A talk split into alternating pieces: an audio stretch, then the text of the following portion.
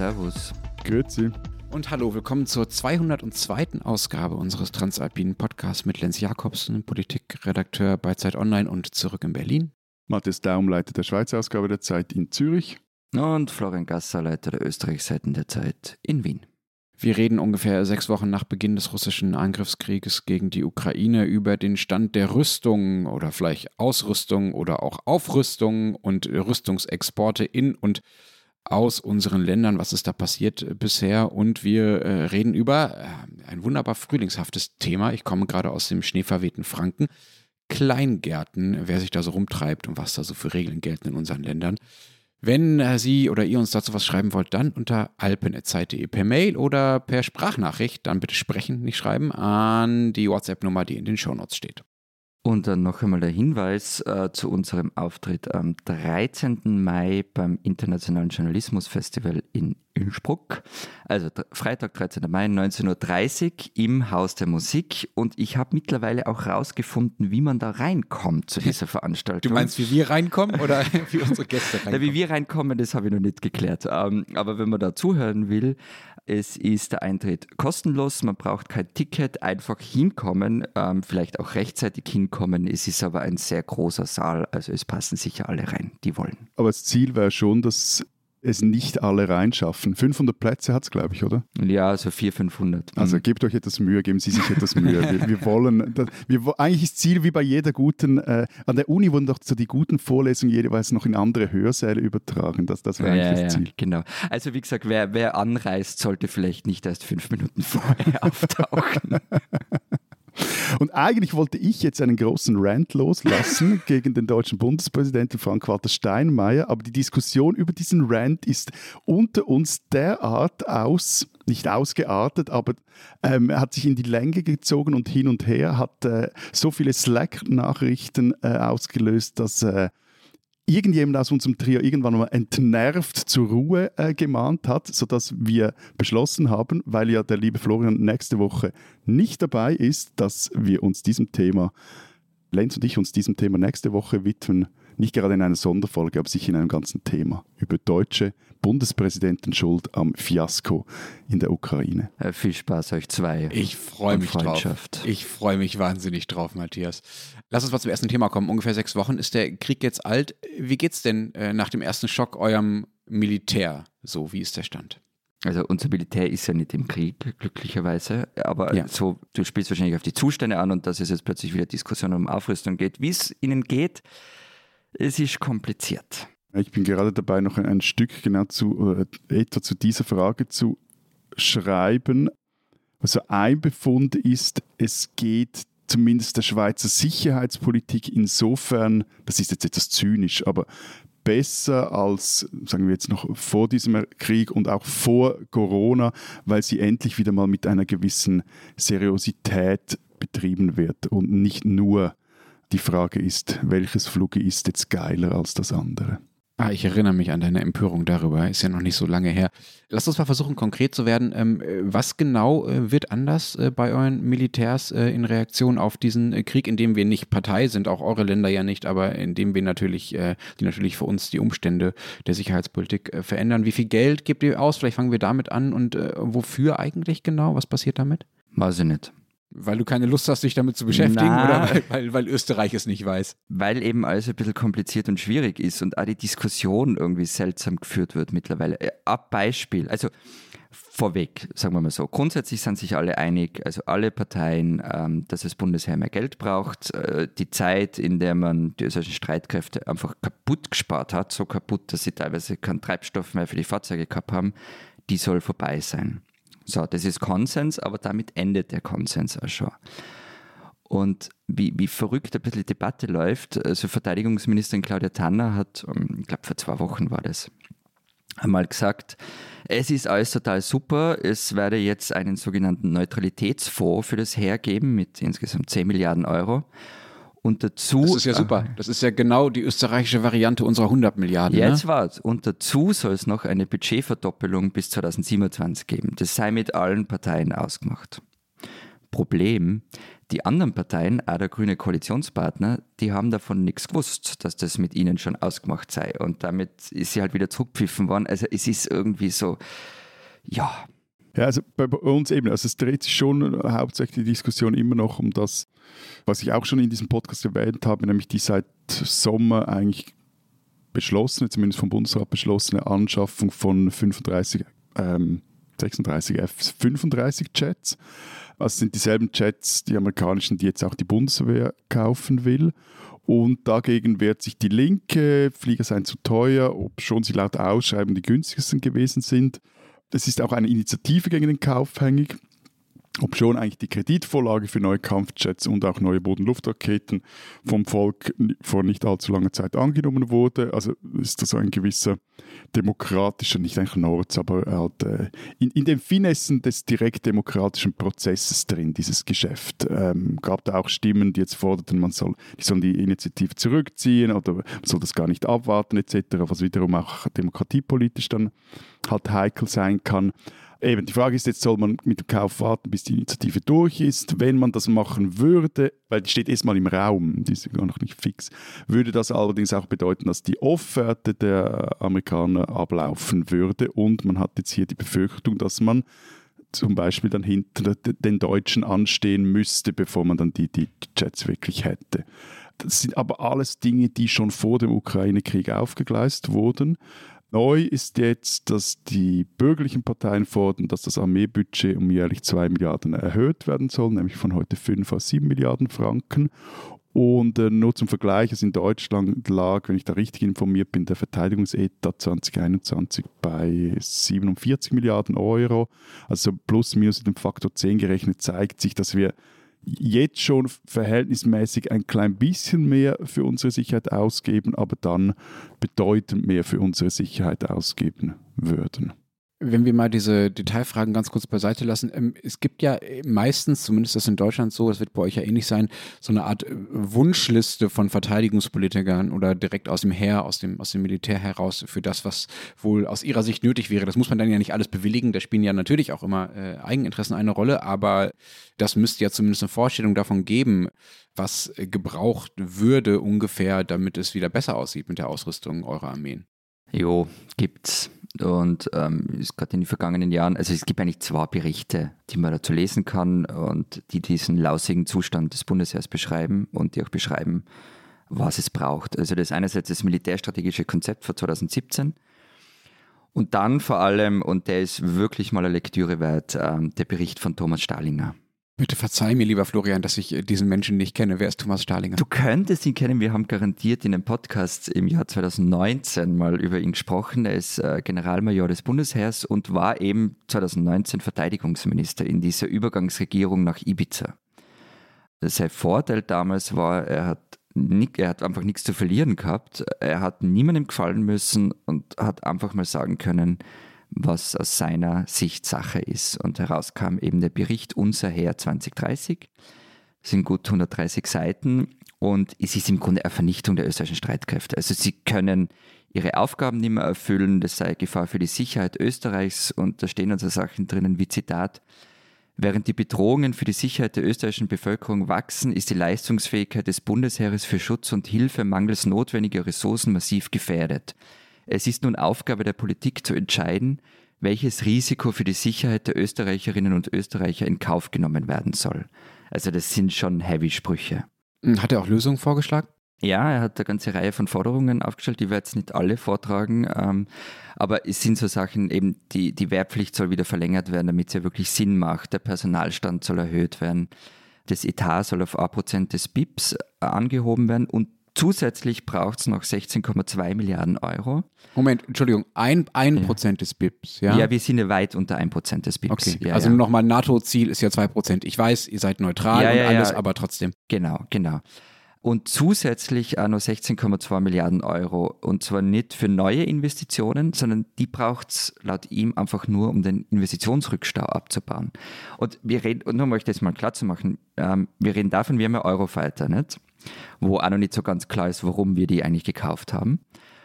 Und die können in der Nacht nicht wirklich andere Flugobjekte sehen und identifizieren. Hm, wieso? Weil dieses Feature, ja, dieses Feature, das kann man schon haben beim Eurofighter. Katze, meinst du? Katze. Das wurde weggespart. Das wurde einfach weggespart von einem sozialdemokratischen Verteidigungsminister, der gesagt hat, oh, braucht man nicht, sparen wir so und so viele Millionen. Ähm, dann, es gibt zu wenig Flugstunden für die Piloten, ähm, die sie machen können, weil Flugstunden mit dem Eurofighter so teuer sind und so.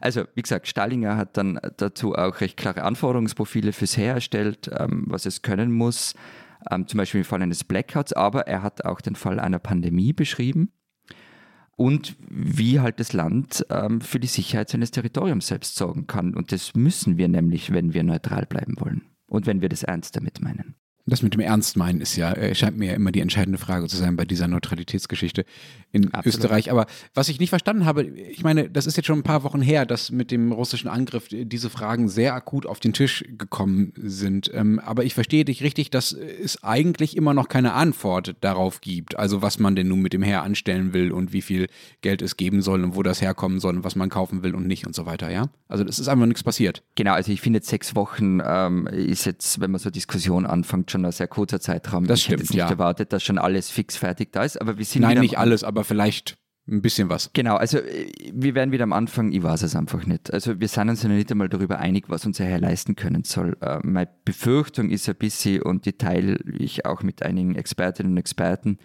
dass jetzt einfach ordentlich Geld oben reingeschüttet wird und alles beim Alten bleibt. Und das wäre halt verheerend, weil das würde heißen, dass Landesverteidigung wieder nicht ernst genommen wird. Also der Militärexperte Franz Stefan Gadi hat kürzlich mal im ORF gesagt, es sei reines Glück gewesen, dass wir unbeschadet durch den Kalten Krieg kommen sind, weil, er, Zitat, im Ernstfall hätte sich Österreich ganz einfach nicht verteidigen können. Aber mir kommt irgendwie vor, also wenn, wenn du sagst in die sechs Wochen, ihr wisst doch nicht, was ihr wollt, ich meine, ihr wisst ja auch nicht mehr als die 100 Milliarden Euro, oder? Viel genauer ist es ja noch nicht. Naja, doch. Also ein bisschen genauer ist es äh, schon. Ähm, vielleicht kleine Vorbemerkung. Auch bei uns äh, geht es nicht wirklich darum, dass man plötzlich jetzt doppelt so viele Waffen hat bei der Bundeswehr dank dieser 100 Milliarden, sondern es geht auch darum, Lücken zu füllen, die in den letzten Jahren durch Sparmaßnahmen ähm, gerissen wurden. Es geht eher, so sagen das zumindest die meisten Militärexperten, um Ausrüstung statt um Aufrüstung. Aber tatsächlich wurden ein paar Sachen schon beschlossen. Also zum Beispiel äh, diese F-35 Kampfjets, von denen Matthias gerade auch schon erzählt hat. Davon werden auch bei uns übrigens auch 35 äh, gekauft. Das kostet dann halt schon mal ungefähr 3,5 Milliarden Euro. Das ist schon ein ordentlicher Batzen. Und da zähle ich jetzt mal nicht noch gar nicht mit, was man so an Geld für Munition und Kleidung und so weiter ausgeben muss. Auch da fehlt es nämlich. Es gab diese sehr peinliche Geschichte, dass den Leuten teilweise die warme Unterwäsche in die Einsätze nachgeschickt werden musste, weil man sie nicht rechtzeitig bereitstellen konnte und solche Witze. Das Ding ist halt, dass auch diese 35 äh, F-35 Kampfjets, die jetzt da vor zwei Wochen ungefähr angekündigt wurden, dass man sie kauft, das ist nicht wirklich Aufrüstung. Also die kommen nicht zusätzlich, sondern die ersetzen alte Tornados, die in den Ruhestand gehen. Davon hatten wir aber 93. So, jetzt könnt ihr selber rechnen. 93 minus äh, 35, wir haben also erstmal weniger von dieser Art von Flugzeugen, selbst wenn man die aufgerüsteten Eurofighter, die auch noch zusätzlich gekauft werden, das sind aber nur ein paar, dazu zählt, wird die Bundeswehr also bald äh, 45 ungefähr Flugzeuge äh, dieser Art weniger haben als vorher. Wir hätten übrigens ein paar Eurofighter abzugeben. Nee, Euro wollen wir bitte nicht. Wir wollen auch nachts bisschen was sehen. Bastlerhits, nee, nee, nee, aber- nee, nee, nee, danke. Wir wollen auch nachts was sehen können. Und das ist halt nur der, der eine Bereich. Ne? Dazu kommen dann beispielsweise vi- vier Fregatten für 5,6 Milliarden Euro ungefähr. Die wurden auch vorher schon angeleiert sozusagen. Außerdem sollen wohl Drohnen gekauft und äh, auch neue entwickelt werden. Es geht aber auch um neue Panzer. Viele der jetzigen Panzer sind, äh, Achtung, 50 Jahre alt die wurden dann auch teilweise ersetzt, aber immer nur in sehr, sehr geringer Stückzahl. Also man hat halt mal so zwei, drei Stück gekauft oder vielleicht mal fünf oder zehn, um die alten abzulösen, äh, weil man einfach nicht genug Geld hatte, das in größeren, ähm, ähm, ja, in größerer Stückzahl zu machen.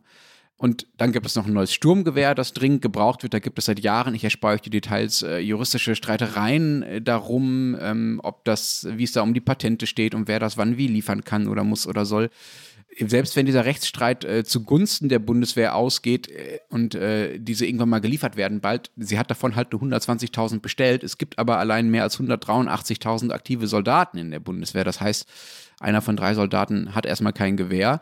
Ähm, von den zusätzlichen Ausfällen, die es bei äh, so Geräten ja immer gibt, auch bei Gewehren gibt, durch Reparaturen ähm, und Wartung und ähm, sowas, mal ganz abgesehen. Und dann äh, gibt es bis 2040 2040, ne? also in 18 Jahren.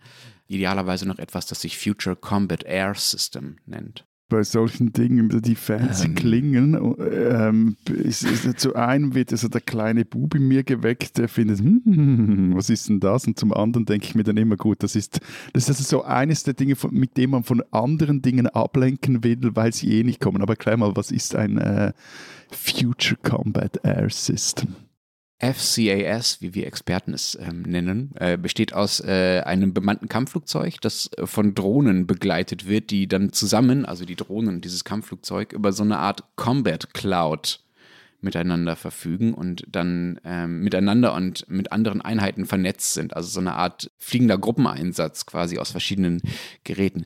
Ich habe jetzt gerade schon gesagt, das soll bis 2040 mal fertig sein. Das ist übrigens ein internationales Projekt, das macht Deutschland nicht alleine. Das äh, zeigt schon, wie irre lange teilweise diese Anschaffungen dauern, die da anstehen oder die man sich vornimmt. Nur mal so ein anderes Beispiel. Zwei U-Boote, die die Bundeswehr im vergangenen Jahr schon bestellt hat, also 2021, die sollen dann mal 2033 oder 2034 da sein. Und gerade deshalb ganz kurz noch ist es so wichtig, dass ein paar dieser Anschaffungen, also zum Beispiel diese Flugzeuge, deutlich schneller gehen können, weil sie halt eben nicht extra gebaut werden müssen, sondern weil sie quasi schon da sind äh, und nur noch, äh, nur noch in Deutschland geliefert werden müssen. Aber wieso dauert das so lange? Ich meine, bauen gut und recht, aber man würde ja nicht zehn Jahre am U-Boot bauen. Ja, gute Frage. Also zum einen dauert das so lange, weil das Beschaffungswesen der Bundeswehr berüchtigt langsam ist und extrem bürokratisch ist. Das soll jetzt reformiert werden, aber ehrlich gesagt, ähm, das ist nicht das erste Mal, dass das reformiert werden soll und das ist immer leichter, das zu sagen, als es dann auch äh, umzusetzen. Ähm, zum anderen äh, sind aber auch die Rüstungskonzerne selber teilweise einfach sehr langsam mit, mit ihren Lieferungen. Also es gibt da oft Verzögerungen von vielen, vielen Monaten oder auch gleich von Jahren oder mehreren Jahren. Und das wird halt ehrlicherweise durch die jetzt steigenden Energie- und Lieferkettenprobleme, die es so gibt, auch im Zuge dieses Krieges und ja auch übrigens im Zuge der weiter anhaltenden No-Covid-Strategie da in China, ähm, durch diese Lieferkettenprobleme wird das alles noch schlimmer werden. Also es ist absehbar, dass das nicht schneller gehen wird in Zukunft. Wobei man da auch sagen muss, dass das Zeug halt nur so mäßig ab der Stange bestellt wird. Also ja. auch wenn jetzt ein Grund zum Beispiel, wieso dass der F-35 der günstigste Chat war jetzt bei der Evaluation in der Schweiz. Eines der Argumente war, weil er hat äh, zu einem der meistproduzierten, vor allem noch künftig meistproduzierten Chats gehören soll. Das macht ihn wieder günstiger. Aber kommt halt auch dazu, dass die einzelnen Armeen eben, die einen wollen dann plötzlich in der Nacht nicht sehen und die anderen haben sonst irgendwelche Sonderwünsche das macht das Zeug halt auch einfach teuer. Also das ist jetzt etwas anderes als auch einfach einen VW ID3 kaufen und dann noch entscheiden zwischen Leder oder Velour-Ausstattung. Wobei auch das hier mittlerweile sehr, sehr, sehr, sehr lange Lieferzeiten hätte.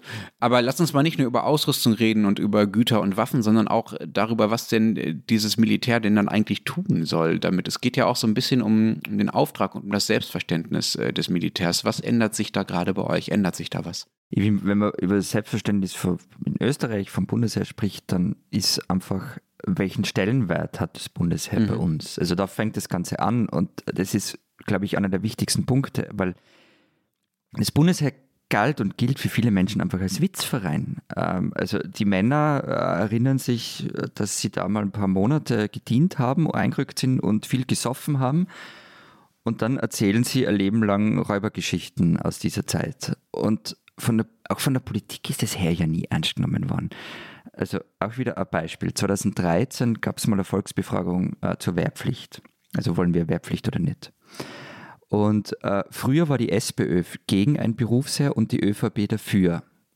Und dann einfach nur, um sich gegenseitig zu ärgern, das war der einzige Grund, haben sie kurz vor der Befragung die Positionen getauscht. Also plötzlich war die SPÖ für äh, Berufsheer und die ÖVP für die Wehrpflicht.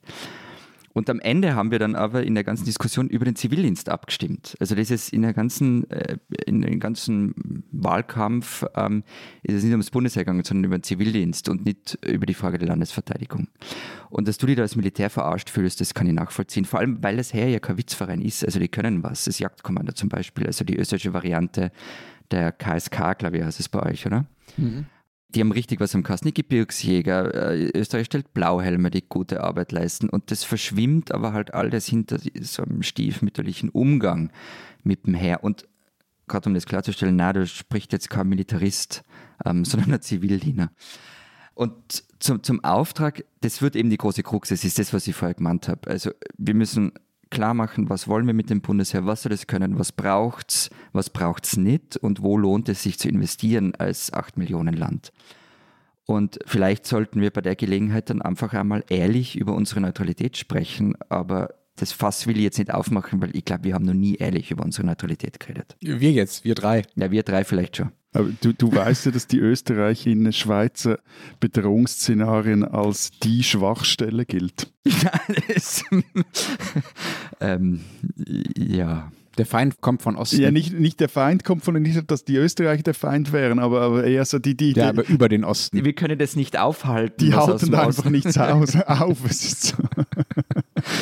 Ja. Äh, nein, also ich glaube, was, wenn man etwas weiter zurückgeht, war ja bei uns so, also bis, im, im also bis zum Ende des Kalten Kriegs hatte ja die Armee, das habe ich ja auch schon ein paar Mal erzählt, eine, eine extrem starke Position in der Schweiz, auch eine dominierende. Also eigentlich machtest, konntest du hier keine gescheite Karriere machen, ohne auch gleichzeitig im Militär etwas Karriere zu machen. Das hat sich dann aber eben nach dem Ende des Kalten Kriegs äh, grundlegend geändert. gab da auch gerade so auf das Ende eine sehr wegweisende Abstimmung über die Abschaffung der Schweizer Armee. Die wurde zwar ganz klar abgelehnt, also eine, diese Abstimmung, aber nur schon die, dieser Ja-Stimmenanteil, der überraschend hoch war, für das, dass eigentlich die, eben die Schweiz keine Armee habe, sondern eine Armee sei, wie es während des Kalten Kriegs hieß, führte dazu, dass man so nach, also dass zum einen Reformen eingeleitet wurden, die alle anderen Armeen in Europa auch machten, die, die auch sehr sinnvoll waren. Also man kam weg von diesen Massen her. Mitte der 80er Jahre hatte die Schweizer Armee 800.000 Soldaten bei einem Land mit irgendwie 6,5 Millionen Einwohnern. Gab da mehr große Reformen, Armee 95, dann Armee 21. Was aber damit einherging, und ich glaube, da sind wir jetzt so seit ein paar Jahren an einem anderen Ort, dass eben dies, dieser, dieser Verlust, das was jetzt auch Florian beschrieben hat, dieser Verlust an, an Ernsthaftigkeit im Umgang mit sicherheitspolitischen Fragen und so dieses, ja, sie, sich lustig machen, was teilweise auch wirklich auch lustig ist über die Armee, aber da nicht so mitdenken, hey, was, zu was führt denn das? Und das, das hat man durch alle Parteien beobachtet. Also, dass einfach auch die Kompetenzen gefehlt haben, um eben Entscheidungen zu fällen, was braucht es dann, was nicht, etc. Oder wenn man sich zum Beispiel den sicherheitspolitischen Bericht der Schweiz anschaut, der kam vor wenigen Wochen durchs Parlament, das ist so ein Sammelsurium an da ist einfach alles drin und vor allem ist er eher ein Kompromissprodukt, ein politisches, als dass da wirklich auch aus Expertinnen und Expertensicht gewisse Prioritäten gesetzt würden. Das gesagt, habe ich das Gefühl, dass sich jetzt da grundlegend etwas wieder ändert, nämlich dass mit dem Ukraine-Krieg, und jetzt nicht direkt mit, mit dem Krieg, wir sind ja nicht Partei etc., aber so mit diesem Bewusstsein von, dass Sicherheit nicht etwas ist, dass es einfach A umsonst und B ohne irgendein Zutun gibt, dass sich da was ändert, dass auch die Armee auch in ihrem Kernbereich wieder einen, noch genau zu definierenden, aber doch auch einen nachvollziehbaren Auftrag hat. Also eben jenseits von jetzt bei der Lauberhornabfahrt äh, den Schnee aus der Piste rutschen oder sich international lächerlich machen, weil dann eine ausländische Luftwaffe ein entführtes Flugzeug nach Genf eskortieren muss, weil die Schweizer Luftwaffe gerade Pause machte. Macht sie jetzt nicht mehr, hat seit einiger Zeit wieder einen 24-7-Dienst. Aber eben gleichzeitig darf man sich auch nichts vormachen. Und was ist habe ich so den Eindruck, auch seitens der Armeeführung macht man sich da auch nicht mehr so etwas vor. Es gab mal einen Verteidigungsminister, also Ueli Maurer, der ist jetzt Finanzminister, sagt, wir hätten die beste Armee der Welt und der meinte das wirklich ernst. Das war lächerlich, aber jetzt sagt auch der, der Chef der Armee, Thomas Süßli, das hat er in den vergangenen Tagen mehrfach betont, also die, die Luftwaffe wäre im Fall eines Angriffs auch mit den neuen Jets nur in der Lage, vier Wochen durchzuhalten und danach müsste man auf Partner zurückgreifen. Dem Herrn ist aber schon bewusst, dass ihr neutral seid. Welche Partner sollen das denn sein? Ja, aber der, der Punkt ist, Also dass wir können mit den Eurofighters schon kommen zu unterneutralen Ländern, aber halt bitte nur zu Sonnenstunden. der, der, der, also der, der, und, also der Punkt ist ja, dass im Kriegsfall oder im Bedrohungsfall ist die Schweiz nicht mehr neutral. Also Der Sapperlot. wenn sich die Schweiz, nein, wenn sich die, ja, wenn sich die Schweiz angegriffen, wenn die Schweiz angegriffen wird, ist sie nicht mehr neutral und kann auch Bündnisse eingehen. Und ja, also ganz konkret ähm, ging es da um ein irgendwie geartetes Bündnis mit der NATO oder mit NATO-Staaten. Aber es geht ja noch weiter. Also mit, mit dem jetzigen Bestand könnte sich die Schweiz, könnte die Schweizer Armee gerade mal so etwa die Ostschweiz oder die Westschweiz verteidigen, aber nicht das ganze Land. Ich würde gerne einmal auf die Bündnisse eingehen, äh, Matthias. Du hast gerade gesagt, wenn ihr angegriffen werdet, dann könnt ihr doch Bündnisse eingehen und so weiter. Die entscheidende Frage scheint mir doch jetzt aber zu sein, wie verhaltet ihr euch eigentlich zur NATO? Wie geht es denn da weiter? Ja, also eben, wie wir uns zur NATO verhalten, das scheint mit richtigerweise die, die, die, eigentlich die spannendste Frage und auch die zentrale Frage. Also da war das Verhältnis der Schweiz auch schon enger, als die Schweiz zum Beispiel dieser Partnership for Peace beigetreten ist. Das Verhältnis kühlte sich dann aber ab, als die NATO vor allem Partner suchte, die ihr bei den zahlreichen Intentionen helfen könnten. Aber nun, dass sich die NATO wieder vor allem als Verteidigungsbündnis versteht und vor allem auch die gemeinsamen Werte innerhalb dieses Bündnisses ins Zentrum rückt, könnte auch die Schweiz wieder näher an sie heranrücken. Das zeigt auch die Beschaffung des F-35. Also der funktioniert am besten im Verbund, das heißt auch eben im Verbund auch mit anderen Armeen und er ist das NATO-Flugzeug der Zukunft. Also eben nicht nur die Deutschen wollen es kaufen, auch die Finnen haben zugeschlagen.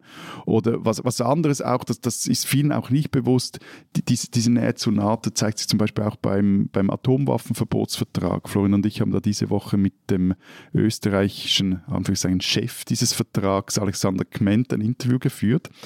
Österreich hat den Vertrag unterschrieben, ratifiziert die Schweiz, aber nur unterschrieben und nicht ratifiziert, weil der Bundesrat das nicht will. Und zwar, weil er sich damit die Handlungsoptionen nicht äh, beschränken will, die sich, äh, sich nämlich im Kriegsfall unter den nuklearen Schutzschild der, und hier geht es auch wieder um die NATO, zu stellen.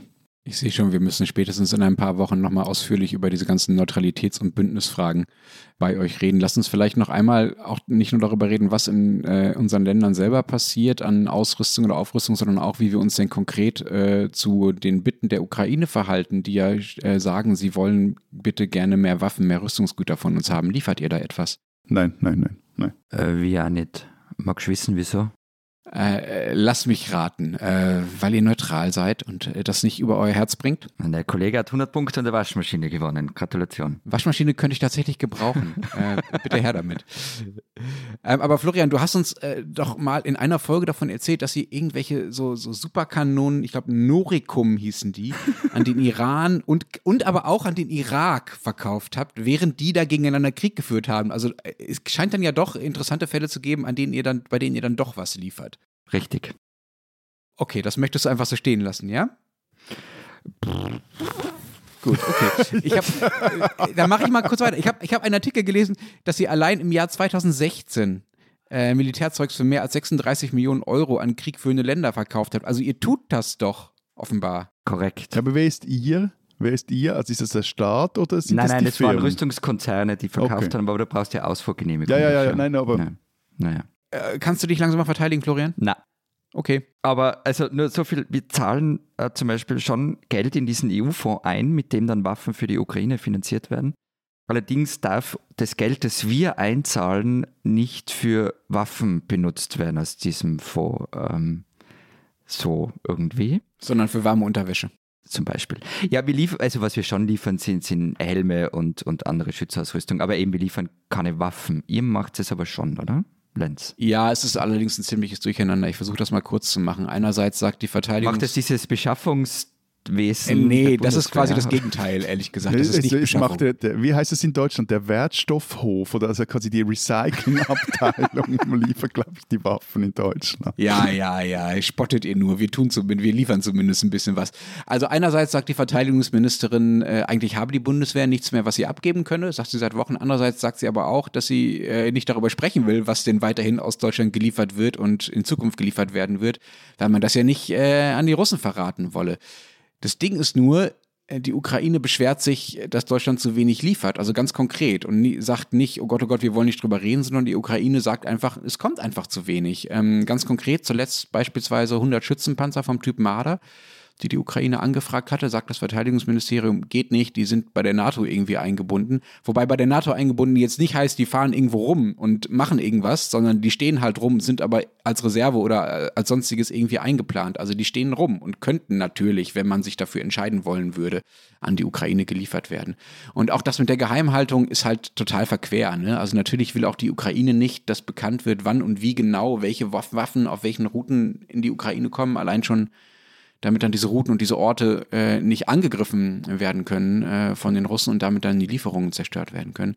Aber Lambrecht könnte natürlich sehr wohl sagen, was Deutschland im Großen und Ganzen so liefert und davon geht auch keine taktische Gefahr aus, äh, wenn sie sowas sagen will. Das macht sie halt nicht, weil sie dann zugeben müsste, dass Deutschland weniger liefert als die Ukraine gerne hätte. Aber man muss dazu sagen, nach Butscha, also nach diesen schrecklichen Ereignissen, ähm, die da bekannt geworden sind und den Bildern, ähm, hat jetzt die Außenministerin Annalena Baerbock gesagt, dass man jetzt auch die Lieferung von Systemen erwägen wolle, die man bisher nicht habe liefern wollen. Also da scheint es tatsächlich gerade äh, eine Änderung äh, zu geben. Es kommt was in Bewegung. Diesen Schweizer sollten Sie kennen. Hans Caprez war Journalist beim Schweizerischen Beobachter. Als am 15. April 1972, also vor ja, eigentlich fast genau 50 Jahren, seine Recherche erschien, waren die Reaktionen darauf erschütternd. Die ganze brave Schweiz dachte, mein Bericht müsse falsch sein, erinnert sich Caprez. Die ehrwürdige Pro Juventute würde doch so etwas nicht machen, sagt er weiter, als er sich kürzlich ihm, eben diesem Beobachter an die Zeit von vor 50 Jahren erinnerte. Tausende kündigten ihr Beobachterabo und Caprez, er war damals gerade mal 32, musste bei seinem Verleger antraben, der ihm aber den Rücken stärkte. Was war passiert? Caprez Artikel Fahrende Mütter klagen an, stellte eine Schweizer Institution an den Pranger. Die Pro Juventute, also ein Hilfswerk für Kinder und Jugendliche, habe zwei jenischen Müttern, darum ging es in diesem Artikel, die Kinder weggenommen und sie mit einer jahrzehntelangen Kontaktsperre belegt und so den Eltern entfremdend, obwohl nichts gegen sie als gegen die Eltern vorlag. Der einzige Grund dafür, sie waren jenische. Pro Juventute selber empfand das als Affront. Die Stiftung, präsidiert von einem Bundesrat, sah sich als Verkörperung des Guten und, und Mitarbeiter sprachen von Schauergeschichten, Zitat des Beobachters. Dabei hatte Hans Capretz damals nur so die, quasi den, einen ganz einen kleinen, kleinen Teil des, des riesigen Skandals freigelegt. Die Schweiz hatte nämlich mit dem Hilfswerk Kinder der Landstraße eine Politik, man kann es nicht anders sagen, der, der Ausrottung der jenischen Kultur betrieben. Jenische Familien wurden nämlich systematisch die Kinder weggenommen und sie wurden in ein sesshaftes Leben gezwungen. Pro Juventute entriss, also das waren jetzt die Zahlen zwischen 1926 und 1973, mithilfe der Behörden 586 jenische Kinder ihren Eltern und weitere 92 jenische Kinder wurden in derselben Zeit durch eine katholische Schwestergemeinschaft, das Seraphische Liebeswerk, Netzwerk betreut. Der Gründer wiederum von Pro Juventute war ein ehemaliger Lehrer, Alfred Siegfried, und das war ein Mann mit offen pädophilen Neigungen. Der bezeichnete Fahrende als Zitat unerfreuliche Zeitgenossen, als Zitat Plage, als asoziale Menschen mit Zitat amoralischer Lebensweise. Und er sagte weiter, wer die Vaganität erfolgreich bekämpfen will, muss versuchen, den Verband des fahrenden Volkes zu sprengen. Er muss, so hart das klingen mag, die Familiengemeinschaft auseinanderreißen. Erst im Jahr 1986 entschuldigte sich Bundespräsident Alfons Egli für das Verhalten der Schweiz Betroffene erhielten später vom Bund eine individuelle Opferentschädigung von bis zu 20.000 Franken. Und Hans Caprez, der heute auch noch lebt, ist ein Schweizer, den man kennen muss.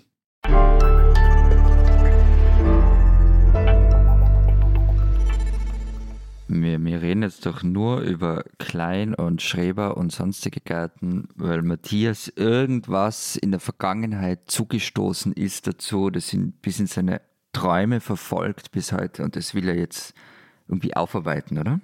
Nein, überhaupt nicht. Ich habe weder ein Trauma. Ich, ich warne einfach nur den Kollegen äh, Jakobsen davor, weil der, der kürzlich so euphorisch über irgendwelche Kleingärten gesprochen hat. Und ich warne einfach, ein Schrebergarten gibt extrem viel Arbeit, erstens. Und die Alteingesetzten sind wirklich nervig. Ähm, nein, wir machen diese Sendung und dieses Thema natürlich nicht äh, für Matthias äh, Gejammer über ähm, ausnahmsweise mal nicht Herrn Steinmeier, sondern über seine Kleingartenerfahrung, sondern wir machen ähm, diese Sendung und dieses Thema dafür, damit ich eine Suchanzeige aufgeben kann. Also, ähm, wir sind eine nette Familie mit geregeltem Einkommen und äh, zwei kleinen, sehr süßen Kindern und suchen eine Datsche, äh, wie man hier im Osten gerne sagt im äh, Norden von Berlin, darf auch gerne das angrenzende Brandenburg natürlich sein. Äh, gerne mit einem kleinen Häuschen, in dem man vielleicht auch mal am Wochenende, wenn es warm ist, äh, primitiv übernachten kann. Äh, wer was weiß, äh, darf mir bitte Tipps äh, und Empfehlungen und Hinweise schicken an unsere Alpen-Mail-Adresse, aber auch gerne an meine Namens-Mail-Adresse lenz.jakobsen.zeit.de. für Preisverhandlungen bin ich jederzeit offen. Das war's jetzt, oder? Danke für diese Woche. Ja, die Zeit ist auch eh eigentlich um. Aber, aber wie gesagt, tu es nicht. Warum nicht? Ich will aber. Ja, ja, äh, ich will deinem Glück oder Unglück nicht im Wege stehen. Es ist ja kein Unglück, es ist einfach viel Arbeit. Also es, äh, und ich weiß ja nicht, wie bei euch Schrebergärten so sind. Vielleicht ist das auch etwas ganz anderes wie bei uns. Aber also ich habe auf jeden Fall das mit dem easy rumhängen im Schrebergarten nie wirklich geschafft nochmal, es gibt einfach immer viel zu tun, wenn man das halbwegs ernsthaft, vielleicht lag es gerade daran, tun will. Ähm, und was auch super ist, also ich habe äh, sehr viel gelernt, ähm, auch, das klingt jetzt etwas pathetisch, auch eine äh, viel mehr Respekt erhalten vor all jenen, die unser täglich Gemüse anpflanzen äh, weil das kommt definitiv nicht von selber und am, am Gras oder den Tomaten ziehen nützt auch nicht, sie wachsen auch nicht schneller. Aber was halt schon so ist, es, es gilt in, in, diesen Schrebergärten halt etwas, das sonst, finde ich, in einer Stadt und äh, nicht gilt und was auch ein Grund ist, wieso, dass ich in einer, gerne in einer Stadt lebe dieses Leben und Leben lassen. Und das fanden wir dann alle auf die Dauer etwas anstrengend. Ja, ich lebe ja auch gerne in der Stadt. Ich will ja auch nicht rausziehen, aber vielleicht ist bei mir der, bei mir der Leidensdruck auch einfach deshalb ein bisschen höher, weil, naja, wisst ihr, alle Berlin ist halt ein bisschen größer als eure, als eure Städte, in denen ihr so wohnt. Das heißt, die Natur ist, äh, sagen wir, ein bisschen weiter weg. Man braucht ein bisschen länger, bis man draußen ist. Abgesehen davon habe ich anders als, als du, Matthias, auch äh, keine familiäre Hütte in den Bergen. Äh, wo ich einfach mal hinfahren kann. Du, du hast einen, einen, einen, Landsitz in Dinkelsbühl. Also, äh, ja, Kinder, Kinder, Kinder. Ihr, ihr, verschätzt euch mal wieder bei den Größenverhältnissen innerhalb von Deutschland. Der Landsitz in Dinkelsbühl, wo ja auch meine Schwiegereltern wohnen. Nichts gegen meine Schwiegereltern, aber das ist nicht einfach nur ein Ferienort. Ähm, ist ungefähr so weit weg ähm, wie für euch wahrscheinlich. Ich rate jetzt mal der Gardasee. Da fahrt ihr ja auch nicht mal eben hin. Also Gardasee ist ums Eck doch. Also ans Garda, an den Gardasee fahrt man mal ein Wochenende, kein Problem. Dann ist es wahrscheinlich sogar noch weiter. Also es sind 500 Kilometer. Hm. Aber ohne Tempolimit, also ich meine, da und bist ja dort. Also. Ich bin, ich war, komme ja gerade von da, ich bin tatsächlich äh, maximal 120 gefahren und bin tatsächlich mit einer Tankladung ausgekommen. Das war sehr, war sehr vorteilhaft. Aber ähm, um mal von diesem chronischen deutschen Thema, äh, zumindest in euren Augen wegzukommen, Zurück zum Kleingarten. Das Problem ist ja gar nicht mal, dass die Nachfrage hier so steigt. Also das ist eines, ist das erste Problem, ne? dass einfach immer mehr Leute einen Kleingarten wollen und es deshalb äh, schwierig ist einzukriegen, sondern das Problem ist ja, dass die meisten Kleingärten, eigentlich fast alle hier bei uns über Vereine organisiert sind. Ähm, da muss man sich halt auf Wartelisten setzen lassen. Man muss sich da auch irgendwie ja, im Gespräch halten, äh, damit die Leute auch auf die Idee kommen, dass man einen Kleingarten kriegt, wenn dann endlich mal einer äh, frei wird. Man muss da irgendwie Präsenz zeigen. Das sind alles Dinge, die ich von der schrecklichen Kindergartenplatzsuche hier in Berlin noch kenne und die ich ehrlich gesagt äh, nicht über mein Herz bringe, bei Kleingärten zu wiederholen, mich da in den einzelnen Vereinen vorzustellen. Das ist ja auch nichts, was man irgendwie per Zoom macht oder so, ne? Wobei ich mich dies eigentlich sehr gut so in einer Latzhose mit einem Strohhut und so einem Halm im Mund vorstellen kann, wie du da so von Schrebergartenverein zu Schrebergartenverein tingelst und, und die. Ich stelle mir vor, wie der Patterson, vor genau, und genau, Patterson. Genau, genau. Ja, und so mit dem den, den, grünen Daumen irgendwie mhm. präsentiert. Ihr kennt mich wirklich gar nicht, oder? Nach vier Jahren, ihr habt wirklich keine Ahnung, wie ich so ticke, oder? Ich sage ja nur, dass wir uns die so vorstellen. vorstellen. Also es wäre einfach wie, optisch. Also eigentlich Gut. würden wir einfach gerne ein Bild oder eine Videosequenz dieser Vorstellungsgespräche sehen. Aber nein, ich habe, Entschuldigung, schnell eine Frage, wie, wie sind denn diese Vereine organisiert? Also gehört diesen Vereinen der Grund und Boden oder äh, gehört der Grund und Boden der Stadt oder dem Land äh, und die machen sich einfach wichtig, die Vereine? Das heißt, die machen sich wichtig. Also äh, der Grund und Boden gehört in der Regel der Stadt oder dem Land ähm, und die Kleingartenvereine haben aber quasi Dauerverträge mit denen. Also die können dann mit dem Land den, das Land für Kleingärtnerei nutzen und dafür gibt es ja sehr strenge Regeln. Dazu kommen wir ja gleich noch äh, bestimmt. So, aber das hat ja auch, das hat ja eine ökologische Funktion auch. Ne? Also früher waren die ja hauptsächlich zur Ernährung der Bevölkerung sozusagen gedacht. Diese Kleingärten, auch dazu kommen wir ja später noch. Heute haben sie natürlich auch die Funktion, dass es Grünflächen sind, äh, die bei der, bei der beim Klima in der Stadt auch einfach helfen. Ne? Aber äh, wenn, du willst ihn ja zum Rumliegen haben hauptsächlich, oder? Und äh, wenn, also ich Ja, Berlin groß und so verstehe ich schon. Also ich bin ja in Berlin auch schon rumgelegen, auf Wiesen mitten in der Stadt, im Gleisdreieckspark, glaube ich, heißt der, und in, auf den Wiesen von Schönefeld. Das ist super. Also wo ist das Problem? Lieber Florian, Ja. Du bist ruhig, bitte. Ja? Du hast, du hast ein Einfamilienhaus mit Garten. Du bist der Flächenkrösus unter uns. Äh, von dir möchte ich keine Belehrung haben, dass ich mich doch hier mal gefälligst in öffentliche Park legen darf, äh, soll. Das mache ich natürlich, aber du weißt ja selber, das ist was anderes, als äh, Ja, ein eigenes kann- kleines ja, äh, Wiesenstück zu haben, auf dem man ein bisschen was machen kann und sich mal vielleicht mal eine Hängematte hinhängen kann und solche, solche Scherze, die du für selbstverständlich nehmen kannst. Äh, Na, ich, also ganz ehrlich, ich kann ja diese Sehnsucht nach einem Schrebergarten nachvollziehen. Als ich ein Kind war, hat man, haben wir auch mal eine Zeit lang einen gehabt und es war toll, Kirschbaum in der Mitte, wo man raufklettern kann. Finde etwas Tolles und das gibt es ja auch, also gleich wie bei euch, also jetzt in der Schweiz und in Deutschland. Es gibt ganze Schrebergartenkolonien. Also in Graz gab es die ersten, glaube ich, und in allen größeren Städten und natürlich, natürlich ein Wien. Also halb Wien ist voll mit Schrebergärten gefüllt. Also es gibt irgendwie 40.000 Kleingärten. Ähm, das sind halt schon arge Dimensionen. Äh, wisst ihr denn, wie viel es bei euch im ganzen Land sind, damit wir mal so einen, so einen Zahlenvergleich haben? Keine Ahnung. Also ich weiß es auch nicht für ganz Österreich. Es gibt sicher irgendeine Zahl, aber ich habe ehrlich gesagt einfach nicht recherchiert dazu. Ähm, was es gibt, ist eine Zahl, dass es 40.000 Mitglieder in Kleingartenvereine gibt. Ähm, wobei aber eben nicht jeder Schrebergartler Mitglied in so einem Kleingartenverein sein muss, weil in Wien gehören sie eben zum Teil der Stadt Wien oder auch den Leuten privat, weil die Stadt hat nämlich, was eine wirklich dämliche Idee war, äh, lange Jahre die Schrebergärten oder die Kleingärten auch verkauft. Hm, hm. Die werden dann jetzt zu Bauland wahrscheinlich, ne? Elegant. Sie sind zu Spottpreisen verkauft worden, irgendwann in den 90er, damit sich die SPÖ ein bisschen Wählerklientel sichern kann. Hm. Aber wenn wir mal nur die Mitgliederzahlen in den Vereinen nehmen, ist das äh, Verhältnis schon krass. Ne? Also in Deutschland gibt es fast 900.000 Mitglieder in Kleingartenvereinen. Das heißt, wenn man das mal, also die 40.000 aus Österreich, in, in der Schweiz sind es übrigens noch weniger, ich glaube mehr so 25.000 ungefähr. Wenn man die 40.000 Mitglieder in Österreich mal 10 nimmt, um auf die deutschen Verhältnisse zu kommen, wären das 400.000. Wir haben aber 900.000, das heißt, es sind mehr als doppelt so viel. Ja, in Österreich könnten, das wissen wir ehrlich gesagt nicht, äh, anteilig mehr äh, Kleingärten nicht im Vereinshand sein, aber trotzdem ist es ein krasses Verhältnis. Allein in Berlin gibt es mehr als 60.000 von diesen Kleingärten. Habt ihr eine Erklärung dafür, warum das äh, hier in Deutschland offenbar so viel mehr davon gibt als, äh, als bei euch? Matthias, du vielleicht? Also die, die einfachste Erklärung, glaube ich, dass es äh, in, der, in der Schweiz, also halt diese Einfamilienhäuser, ich glaube, die, die sind ja, die haben die Kleingärten vielerorts auch abgelöst. Der Rückgang der Kleingärten äh, kann man zumindest in der Stadt Zürich bis zu einem gewissen Grad beobachten, weil die so eine Art von inoffizieller Reservezone für öffentliche Bauten sind. Also da kann die Stadt, die das Land eben nicht verkauft hat, dann relativ einfach Schulhäuser bauen oder gemeinnützige Siedlungen bauen, weil eben ihr gehört der Grund und Boden. In den noch bestehenden Schrebergärten übernehmen die Vereine ähnlich wie jetzt bei euch, Lenz, einfach die Verwaltung, aber die hatten auch eine Zeit lang, hatten diese Vereine recht eine Macht. Und die Macht wurde dann aber von der, seitens der Stadt sehr bewusst auch mal zerschlagen. Es gab mal so einen Zentralverband oder Verein der Schrebergärten hier in der Stadt und den gibt es jetzt so nicht mehr. Und dahinter steckt schon auch die Idee, dass äh, die Stadt eben selber stärker bestimmen wollte, was auf diesen Parzellen geschieht, nicht nur wie man dort äh, anbauen und anpflanzen soll. Also das sollte eigentlich alles nach biologischen Richtlinien geschehen, was ein Witz ist, weil da immer noch gegiftelt wird, was das Zeugs hält. Also teilweise, wenn du sagst, es ist gut fürs Klima, ja, es ist gut fürs Klima, aber teilweise sind diese Parzellen auch üble, üble Schadstoffreservoire. Und äh, also die Stadt schreibt zum Beispiel auch vor, wie groß das Tomatenhäuschen sein darf, etc.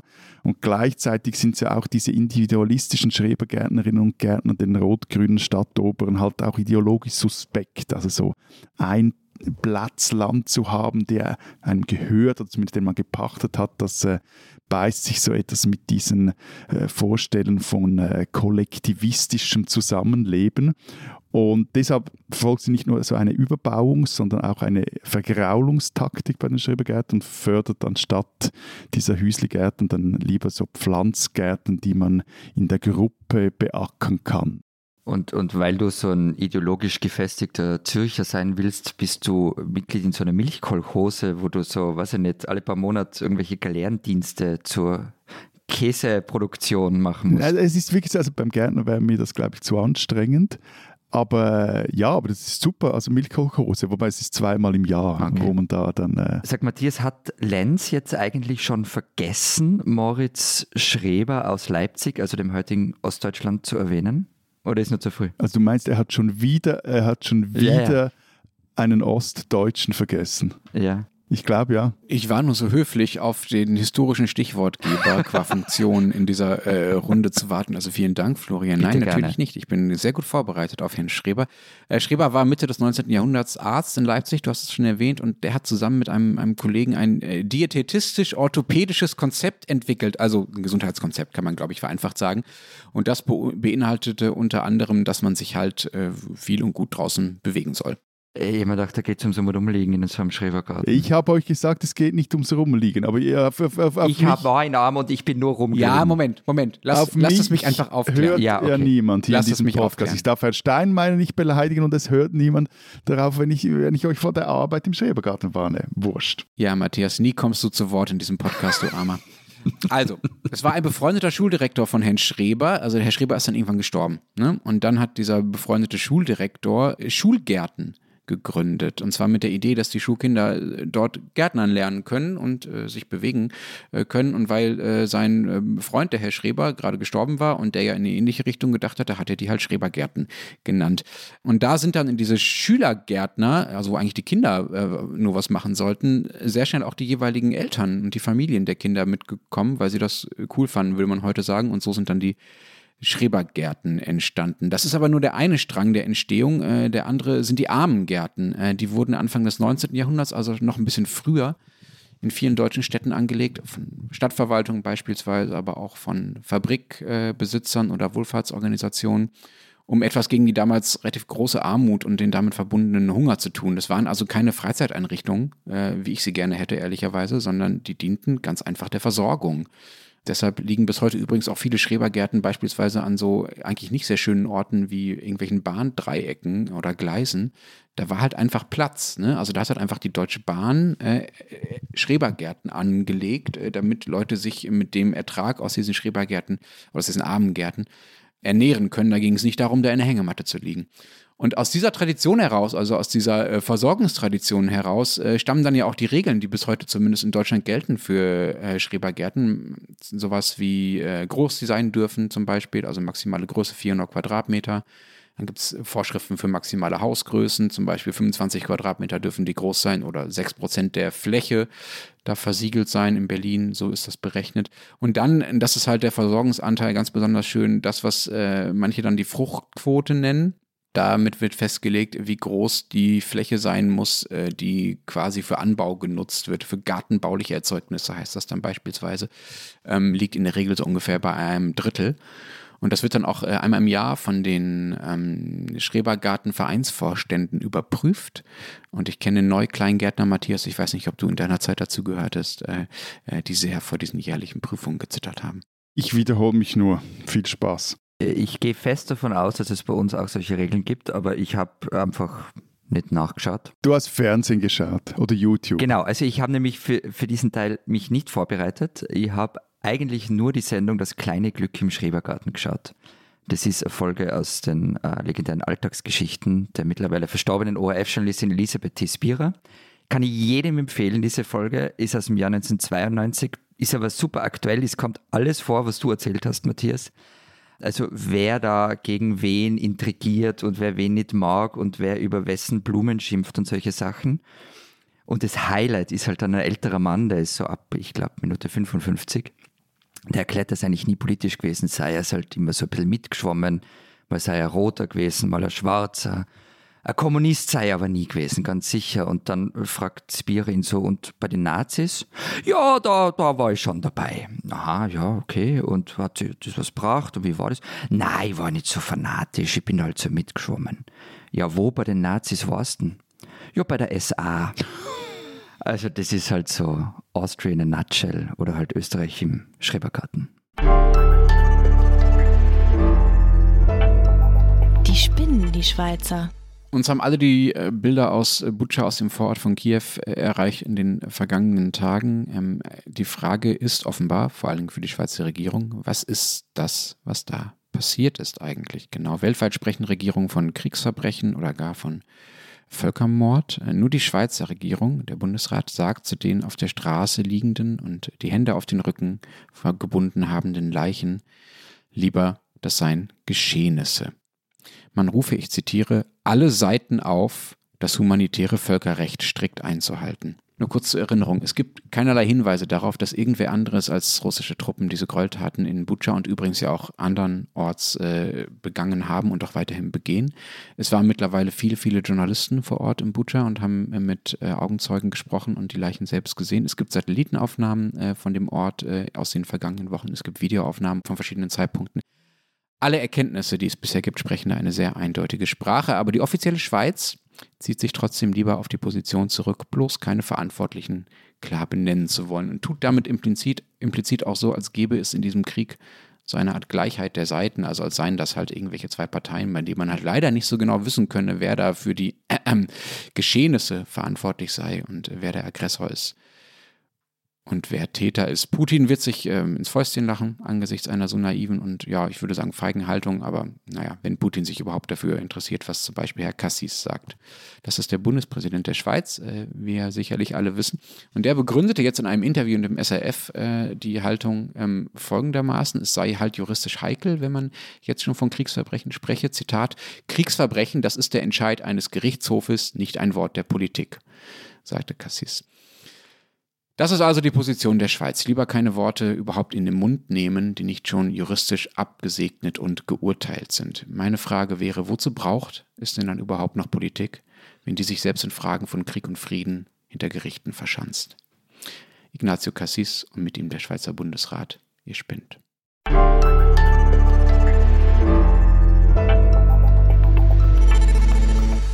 Das war es diese Woche mit dem Transalpinen Podcast. Was steht in der Zeit Schweiz, Zeit Österreich außerdem?